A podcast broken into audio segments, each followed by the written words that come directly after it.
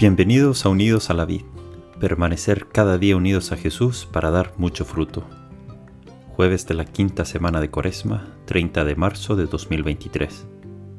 Evangelio de nuestro Señor Jesucristo según San Juan, capítulo 8, versículos 51 al 59. Leeremos un extracto.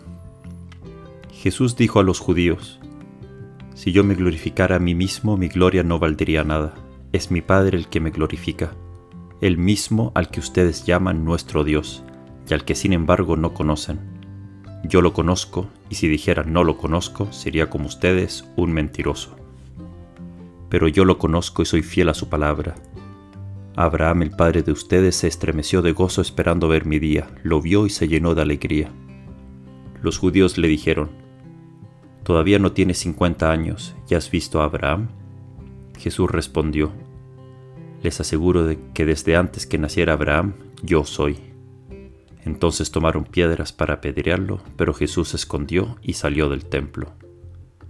Palabra del Señor. Gloria a ti, Señor Jesús. Jesús dice que conoce a Dios. ¿Y nosotros podemos decir lo mismo? ¿Conocemos a Dios? Hoy como que podemos decir que sabemos quiénes son muchas personas, Abrimos Wikipedia y podemos saber, saber sobre muchas personas y sus datos biográficos. Podemos decir que sabemos quién es Messi, el Papa Francisco, Napoleón o incluso Madre Teresa de Calcuta. ¿Pero podemos decir que los conocemos? No sé. Tal vez diríamos que conocemos a alguno de estos personajes por haber escuchado sus discursos, podemos ver sus reels en redes sociales, hemos visto sus entrevistas, pero no vivimos con ellos en la vía del día a día. No conocemos todos sus gustos, sus horarios, sus pensamientos, por lo que los conocemos hasta cierto punto. Podemos decir que conocemos a un familiar, a un amigo, a un profesor. Es que cuando decimos conocer implica que hemos compartido algo con esa persona. Hemos tenido por lo menos alguna experiencia o relación en común. La Real Academia Española dice que conocer es tener trato y comunicación con alguien. Creo que sabemos todos quién es Messi, pero no tenemos trato con él. Pero sí que conocemos a nuestros papás porque tratamos con ellos y nos comunicamos con ellos. Entonces cuando Jesús dice que conoce a Dios su Padre, es que tiene un trato personal con Él, se comunica con Él. Y nosotros con Dios, con Jesús, ¿lo conocemos? Toda la Biblia es el intento de Dios de entrar en relación con nosotros, de salir a nuestro encuentro para hacernos como Él, para deificarnos, para darnos vida divina, vida eterna.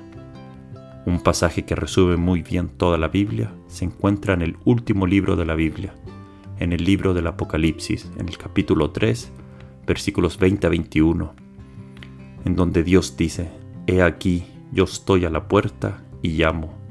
Si alguno oye mi voz y abre la puerta, entraré a él, cenaré con él y él conmigo.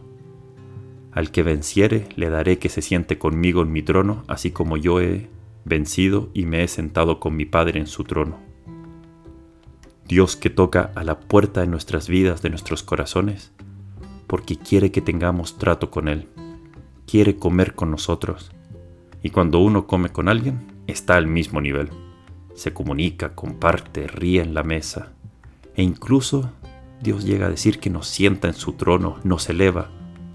Dios que se hace hombre para que el hombre se haga Dios.